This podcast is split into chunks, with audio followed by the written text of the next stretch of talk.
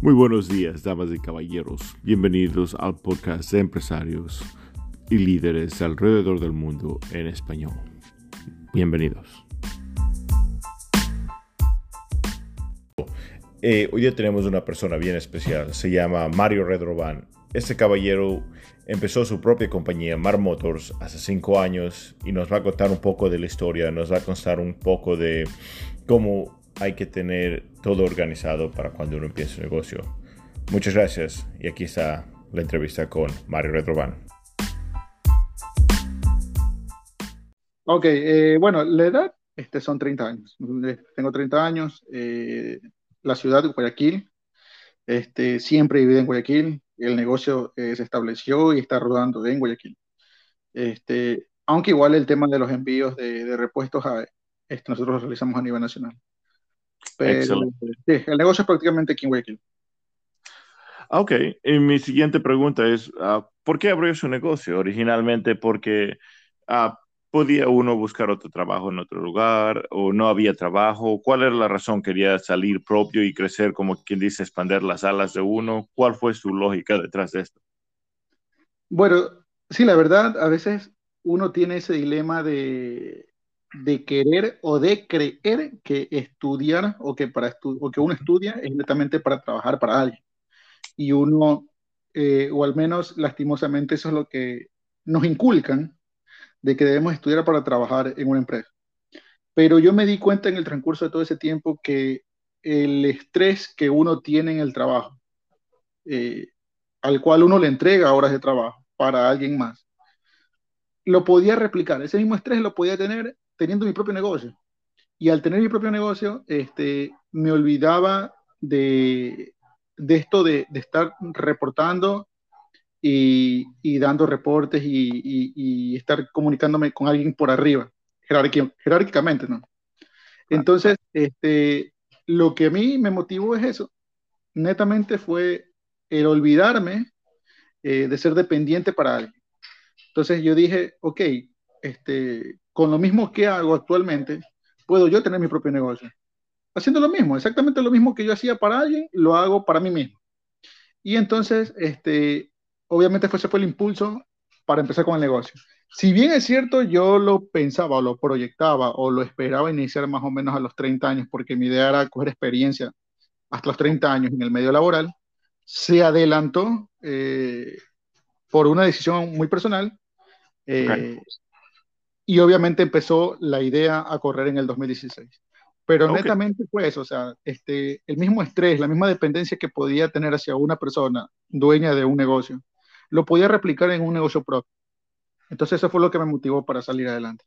Una pregunta, ¿cuántos, uh, cuántos años de experiencia se tuvo en, eh, trabajando debajo de alguien, como quien dice, con ese estrés que usted está hablando? Bueno, yo trabajé desde los 18 años. Este, los 18 eh, estuve trabajando justamente en el área automotriz, en el área de repuestos automotrices. Eh, y ahí obviamente pasé por varias empresas hasta que llegué a la última, eh, que fue donde ya dije, ok, es hasta aquí en el momento en que yo debería trabajar para alguien, eh, conozco mucho, tengo contactos, sé del tema y es hora de emprender. Ok, ok, me suena excelente. Ahora, yo de lo que yo he leído y yo no, no estoy, uh, como quien dice, yo he intentado correr compañías y como usted ha trabajado conmigo, usted sabe, y normalmente son un fracaso para mí. Uh, no es, eh, por eso hice este podcast, por la razón que quiero ayudar a las personas para que cuando tengan, porque a veces honestamente me he dado cuenta yo que es que hay que aguantar un poquito más y uno logra sacar la compañía adelante. Pero por eso quiero ayudar a los demás para que no vuelvan a cometer esos errores, que sigan empujando, porque a veces falta ese poquito.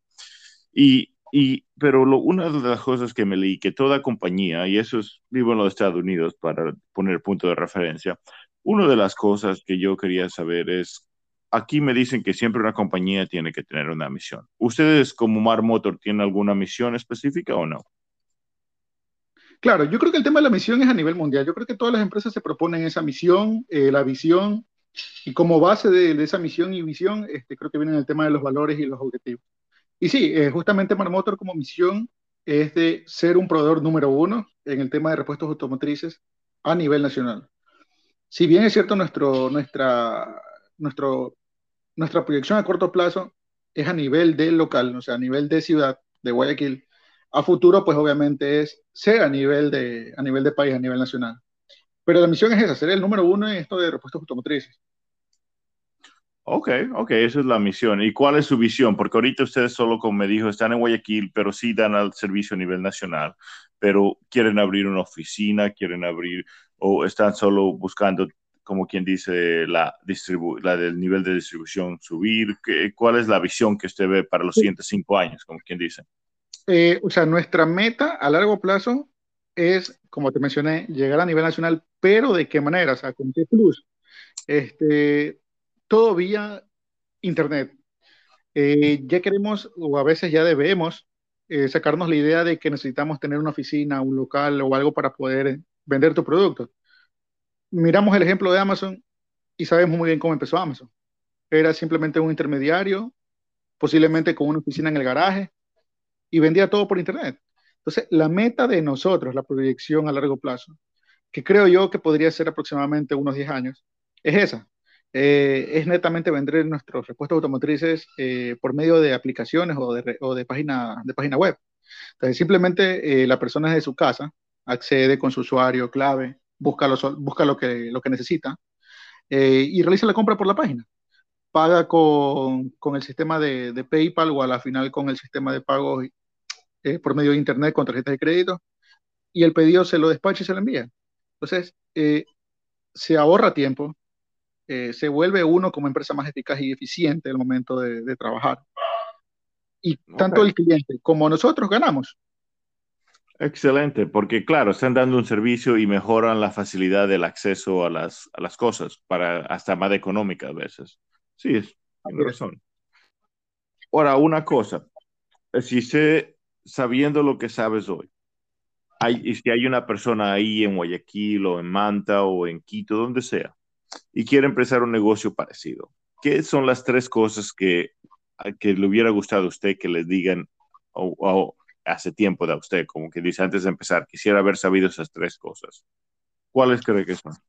Bueno, eh, yo creo que una de las cosas que al menos a mí, en lo personal, eh, me detuvo o me retuvo por mucho tiempo para empezar el negocio, eh, fue que aquí la gente te dice que necesitas dinero para poder empezar el negocio. O sea, necesitas una cantidad grande de dinero para poder empezar el negocio. Y, quiero hacer un paréntesis en esto, este, Carlos. Yo con el negocio empecé con 800 dólares. Sonará medio, medio difícil de creer, sonará medio chistoso, pero yo empecé con 800 dólares. Justamente cuando yo renuncié de la empresa, este, la liquidación que obviamente nos pagan por, por el hecho de renunciar, no era grande, por lo que uno renunció, o sea, uno tomó la decisión, uno tomó la decisión de renunciar. Pero de ese capital, de ese dinero o ese efectivo que, me dieron a mí por liquidación, eh, me lo venía gastando y al último me quedaban 800 dólares y dije, ok, tengo que hacer algo con estos 800 dólares, no puedo seguir gastando, gastando, gastando y quedarme con cero dólares, sin nada de dinero. Entonces fue en ese momento en que dije, ok, voy a tener que invertirlo en algo. Fue cuando dije, eh, voy a invertir en un negocio propio. Y de lo que sé es de repuestos automotrices. Entonces lo voy a invertir de esa manera. Esa como primera cosa, porque ya te digo, eh, nos meten mucho en la cabeza de que se necesita un excesivo capital para poder empezar el negocio. Y no necesariamente es así. Eso uno. Número dos, yo creo que la, la perseverancia. Eh, efectivamente, cuando uno está en este ruedo del negocio, eh, uno, uno piensa que las cosas simplemente son de pensarlas y hacerlas y todo es fácil, color de rosa. Pero no es así. Cuando uno empieza un negocio, eh, normalmente empieza con pérdidas. Y aunque suene difícil, uno se desmotiva. Porque lo lógico es que uno piense y diga, ok, si me pongo un negocio es para tener rentabilidad, ganancia. Pero empieza con pérdidas y a veces esas pérdidas van de tres, seis. Yo en lo personal casi estuve nueve meses con pérdidas. Y ya recién al décimo mes este, empecé a tener rentabilidad. Entonces, eh, muchas veces te dicen, ok, si el negocio durante tres o seis meses no tiene rentabilidad, pues no resulta. Y no necesariamente es así. Ya te digo, yo al décimo mes empecé a tener rentabilidad. Nueve meses tuve pérdida. Tengo, tengo, tiene razón, tengo que añadir algo ahí, porque la gente, la mayoría de la gente ahora conoce Amazon como este multibillonaria compañía, que trillonaria honestamente, que es alrededor del mundo. Pero lo que la gente no sabe que casi por 12 años estuvieron en pérdida, literalmente. Pero lo que ellos hicieron fue hacer préstamos al principio de tal volumen que ellos sabían que se demoraban casi 10 años para consumir todo ese dinero, para poder creciendo, crecer todo. Y ahorita tienen tanto volumen que así quieren ir en quiebra, no pueden porque hay tanta gente que lo necesita, especialmente con todo esto de la epidemia, que es, que es necesario tenerlo Amazon porque llega todo a la, a la puerta de uno aquí. Claro, y es más fácil. Exactamente, exactamente. facilita de verdad el, el, tema, el tema para cualquier cliente, lo facilita 100, 101%. Exactamente. Y da bastante trabajo a varias gentes, porque hay bastante gente que hace bastante mm, dinero por darle servicios a Amazon. Ellos, digamos, son intermediarios para Amazon, pero tienen que comprar cierto volumen, saben lo que la gente busca y todo eso. Por lo tanto, eh, dieron trabajo, eh, perdieron por largo tiempo y ahora están excelentes. Por lo tanto, es algo, y por eso estamos haciendo este podcast, porque es literalmente para ayudar a esta gente que, porque a veces de verdad, y, y eso me lleva a la siguiente pregunta, um, a veces como uno está aguantando golpe tras golpe, tras golpe, tras golpe, y como que no va a salir, y a veces necesita un poco de aliento, que, que sepan que no están solos ahí, que hay bastante gente alrededor, que todos bastante han ido por lo que ellos han ido, y que solo tienen que aguantar un poco más y llegan al otro lado. Entonces eso me lleva a, a la siguiente pregunta. ¿Cómo Mar Motors actuó cuando empezó el COVID? ¿Cómo reaccionó? Porque hay bastantes compañías como dice una de las personas famosas, Warren Buffett, dice, uno se da cuenta que tan desnudo está la gente cuando la marea se va. Por lo tanto, ¿cómo Mar Motors actuó? Porque bastantes compañías se fueron en quiebras. Ok, eh, personalmente con, con, el negocio, eh, con Mar Motors, eh, yo tuve el conocimiento, o al menos cuando yo estudié en la carrera de emprendedores en la universidad, eh, siempre algo que nos, este, nos recalcaban, no una, varias veces, era un, un capital de contingencia. ¿Qué quiere decir este capital de contingencia? De que tú, de toda tu ganancia o rentabilidad, como lo quieras decir, tienes que separar eh, un porcentaje y tenerlo, como la palabra mismo lo dice, como contingencia. ¿Qué quiere decir tenerlo ahí guardadito para cualquier momento, para cualquier imprevisto. Entonces, en lo personal, eso me sirvió mucho. Yo lo que siempre hacía es que a, la a final de cada año fiscal, que en este, en este caso quiere decir pues todo un año comercial, eh, yo dejaba un 20% de mi ganancia neta anual, ojo, ganancia neta anual, no ganancia bruta, el 20% de mi ganancia neta lo dejaba guardado en una cuenta.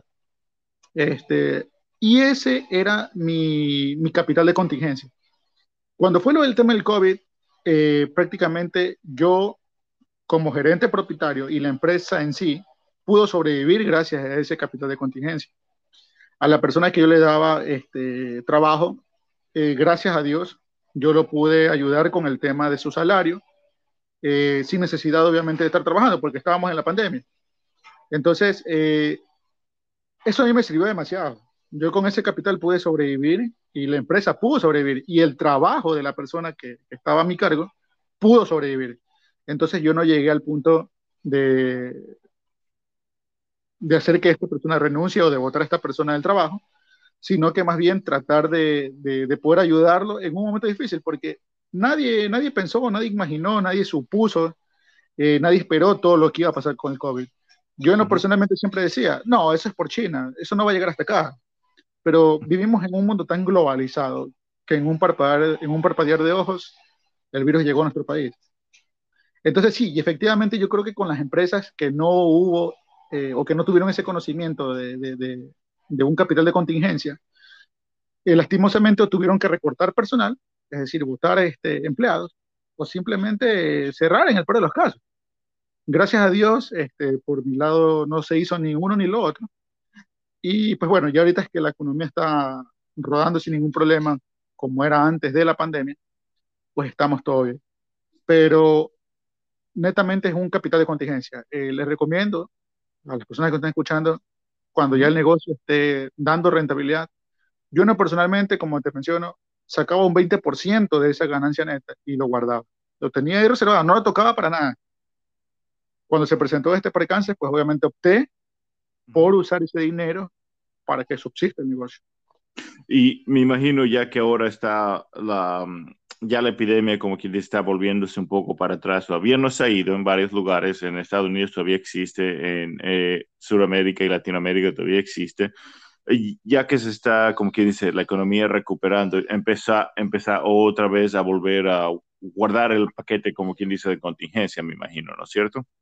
Sí, claro, claro. Obviamente ya ahorita que se está generando ganancias se vuelve a hacer lo mismo, porque si ya ahorita, si antes que no lo vivíamos, este, nos ayudó mucho, ahora que lo vivimos, pues créeme que yo, yo, yo sigo pensando que en algún momento esto puede regresar de igual o a la finalmente peor. Uno nunca sabe lo que, lo que puede pasar, ¿no? Pero se vuelve a hacer lo mismo, el procedimiento es lo mismo, volver a hacer el tema del capital de contingencia y tenerlo ahí guardado. Ah, ok, excelente, excelente. Y, y como ahora para, obviamente cuando uno empieza no tiene muchos clientes, ¿usted pudiera decirnos en, los últimos cinco años cómo ha ido subiendo su número de clientes desde el, desde el primer año hasta ahora? Eh, claro, bueno, los clientes nosotros son clientes corporativos. Eh, cuando hablamos de clientes corporativos en el sector automotriz, hablamos de concesionarios grandes, hablamos de seguros, este, de seguros que, de vehículos, este, las empresas que aseguran el tema de los vehículos, los patrimonios que son los vehículos. Y, y, obviamente yo empecé solo con uno. Yo cuando empecé, empecé solo con una concesionaria, que era justamente donde yo trabajaba. Entonces, eh, yo cuando me puse el negocio, pues me senté a conversar con ellos y les dije, mire, mi idea de negocio va a empezar así, este va a ser este, a lo que me voy a dedicar, quiero ofrecerles mi servicio. Eh, obviamente siempre trataba de buscar porque para ellos siempre fue un problema de tener un proveedor que cumpla en tiempos de entrega, más que todo en tiempos de entrega, muy aparte del costo o el precio, era el problema de tiempos de entrega. Entonces eh, yo me presenté y les propuse eso, yo les dije que efectivamente lo mío enfocado a ustedes va a ser un tema de, de optimizar tiempo, o sea, de ser lo más pronto posible una ayuda para ustedes. Entonces empecé con ellos. Eh, pues actualmente, eh, a los cinco años que ya han transcurrido, tenemos cerca de siete, clientes corporativos y obviamente clientes particulares que, te pongo un ejemplo, ¿no? Pues este, alguien desea unos repuestos para su carro, pues se les venden. Eh, viene otra persona que tiene otro carro, desea, se le cotiza, se le vende. Pero netamente, nosotros somos clientes corporativos.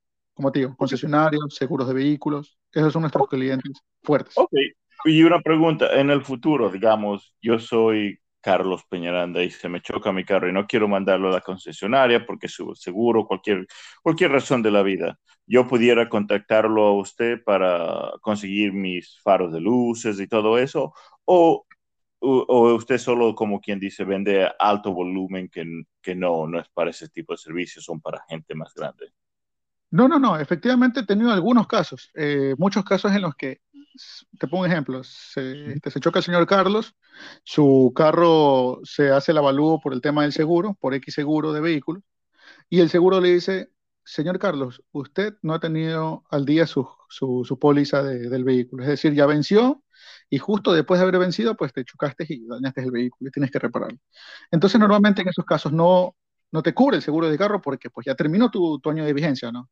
Entonces, ¿qué es lo que hace el seguro? El seguro te dice, bueno, tenemos un proveedor X, en este caso Mar Motors, ellos venden repuestos, ellos me pasaron esta cotización de tu reparación de vehículo, pero como nosotros no la vamos a asumir, te la doy a ti, te la presento a ti.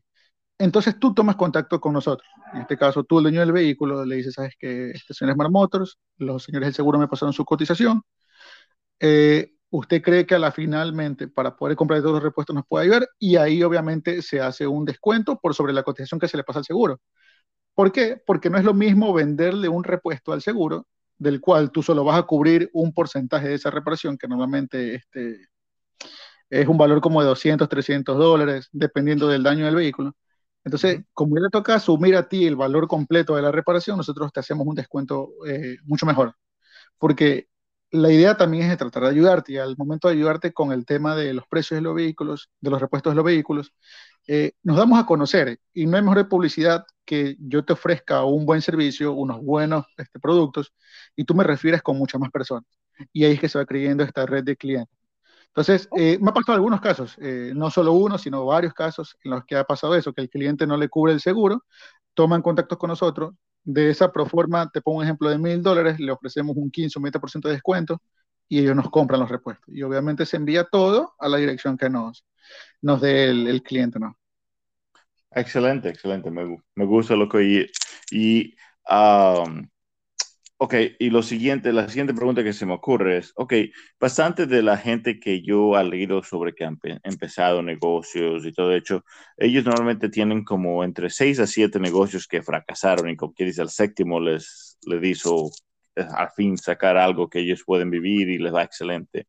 Eh, ¿Ese es su primer negocio o tiene una, varias experiencias antes sobre esto? No, no, no. Este, Mar Motors como negocio mío ha sido el primero. Eh, yo lo que les puedo decir a, los emprendedores es que es parte de eso, ¿no? Yo creo que no necesariamente puede ser que tú empieces el primer negocio y te vaya bien. En mi caso lo fue así, al menos personalmente considero porque era lo que me gustaba y lo que hacía. Lo que empecé a hacer desde los 18 años. Eh, pero es parte de la perseverancia, ¿no? Este, yo creo que ese constante, mm, esa constante motivación que uno debe tener hacia uno mismo con lo que hace, es lo que te va puliendo y va sacando lo mejor de ti. Y a la final no puede ser, y a la final puede ser que en el primer intento no sea lo tuyo, como tú lo mencionas, dos, tres, cuatro, cinco negocios y pegas en el, en el sexto negocio. Pero es parte de eso, es parte del aprendizaje. Yo siempre he dicho que se aprende más de los errores que de los aciertos. Porque tú hoy día cometes un acierto y listo, lo conseguiste, era lo que querías y lo conseguiste. Pero si hoy cometes un error, tú vas a seguir puliendo hasta conseguir el acierto. Entonces hoy tendrás un error, mañana otro error, pero vas aprendiendo de todo eso y cuando vas aprendiendo vas, este, vas adquiriendo conocimiento y obviamente ya al final encuentras tu camino ideal. Vas aprendiendo, vas aprendiendo, y aciertas en lo último. Y te quedas en eso. Y es lo que te va bien. Entonces yo creo que es parte, es parte de, esa, de esa cualidad que todo emprendedor tiene. Yo creo que eh, la, la, perseverancia es, es un piso que todo emprendedor debe pisar, vaga la redundancia. O sea, es algo que de verdad tiene que llevarlo dentro suyo. Entonces, como yo entiendo, es parte, como quien dice, de la alma del emprendedor. Si no tiene de eso, es un punto bien clave que lo necesita día tras día. Así es. Ok, ok, excelente. Me gusta lo que oigo. Ok, vamos a la última parte de esta entrevista y se llama la silla eléctrica. Ok, si mañana tienes una persona que le tienes que dar tres puntos tres puntos, tres oraciones bien simples. Cuando ellos dicen, papá, por ejemplo, papá, voy a abrir mi negocio. ¿Qué, cosas me puede decir que quiero saber antes de abrir el negocio? ¿Puede darnos tres ejemplos para la gente que está oyendo allá afuera? Bueno, lo primero que le voy a decir es que haga lo que le gusta. Eh, eso es lo esencial. Si hace algo que a la final no le gusta, pero siente que le va a generar un ingreso, que suele pasar que le va a generar un ingreso excesivo, un ingreso muy grande, yo creo que al final del día le, el negocio le puede resultar mal porque no va a hacer lo que le gusta, porque él solo lo va a hacer porque como ve dinero en ese nicho de mercado, en ese negocio, lo va a hacer. Pero siempre le diría, haz lo que te guste. Así eso te deja una rentabilidad poco, no importa, haz lo que te guste. Porque sabes que ese, ese negocio va a, va a ir de largo. Nunca va a decaer, nunca va a fallarte. Entonces lo primero que le diría es que haga lo que le guste. Número dos, perseverancia. O sea, si tienes un día malo, pues olvídate que ese día malo lo tuviste. El día de mañana va a ser un día mucho mejor. Y como último, en este caso, si fuera mi hijo, pues obviamente darle todo mi apoyo. No, siempre, no simplemente el hecho de que sea mi hijo. Eh, vivimos una cultura donde el emprendedor o el emprendimiento no se lo motiva mucho, no se lo impulsa mucho. Pero yo no personalmente he tratado de cuando veo algo que le puede comprar, lo puedo comprar a una persona que está emprendiendo, que está empezando con su negocio, que a la final suele ser un poquito más caro que comprarlo en otro lugar, en una tienda grande, en un supermercado o algo por el estilo, trato de ayudarlo y le compro a él. Porque lo veo a él y me acuerdo cuando yo empecé. Entonces creo que es una, una manera de ser recíproco, de ser este, condescendiente con los hechos que uno vivió. El hecho de motivar y de apoyar a un nuevo emprendedor, creo que es algo vital para que el mercado y un país salgan adelante económicamente. que es algo que en nuestro medio no se ve, pero creo yo que si uno lo empieza a fomentar, con el pasar de los años, lo va viendo, lo va viendo, lo va viendo, y veremos resultados muy buenos al final.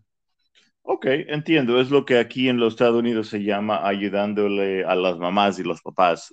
porque aquí Estados Unidos es originalmente hecho así, de, de gente pequeña, no es la gente grande, es las compañías pequeñas. Y lo que nos inculcan por años es ayuda a las tiendas pequeñas, porque tenemos eh, compañías gigantes. Pero hay una diferencia entre una, una mega corporación y una persona que solo quiere, como quien dice, no trabajar para nadie, quiere vivir su vida y quiere sacar su propia ganancia de dando un servicio. Ok, ok, bueno. efectivamente, es lo que es lo que te hacía mención. O sea, acá puedo hablar por mi país y no es todavía una cultura fuerte esto de apoyar el emprendimiento. Pero yo creo que cada granito va sumando. Eso sí es 100% vital, 100% necesario. Y yo en lo personalmente hago eso. Eh, todavía vemos que el medio acá la gente busca lo más barato y obviamente lo más barato lo vas a encontrar en una cadena distribuidora porque obviamente compran al por mayor y abaratan costos. Pero yo no personalmente no, porque yo, como te digo, o sea, yo veo ese reflejo en ese, en ese emprendedor, lo que yo en algún momento fui. Excelente, entiendo mucho. Entonces hay que ayudar a la ah. gente pequeña a que se paren entre ellos mismos y con el tiempo eso. Em, excelente, excelente.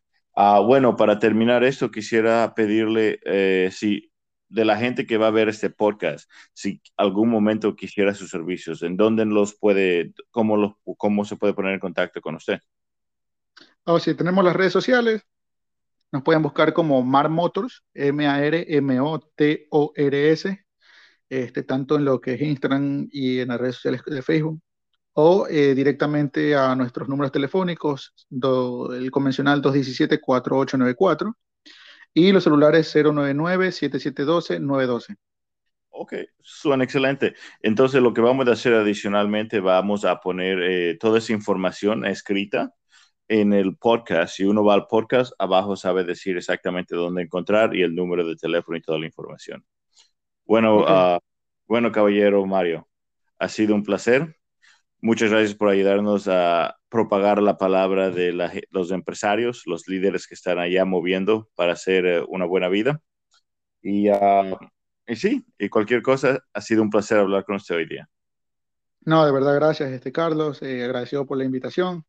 Eh, me gusta esta, este, este medio que se está usando para, para promover, para incentivar a los emprendedores o emprendimientos.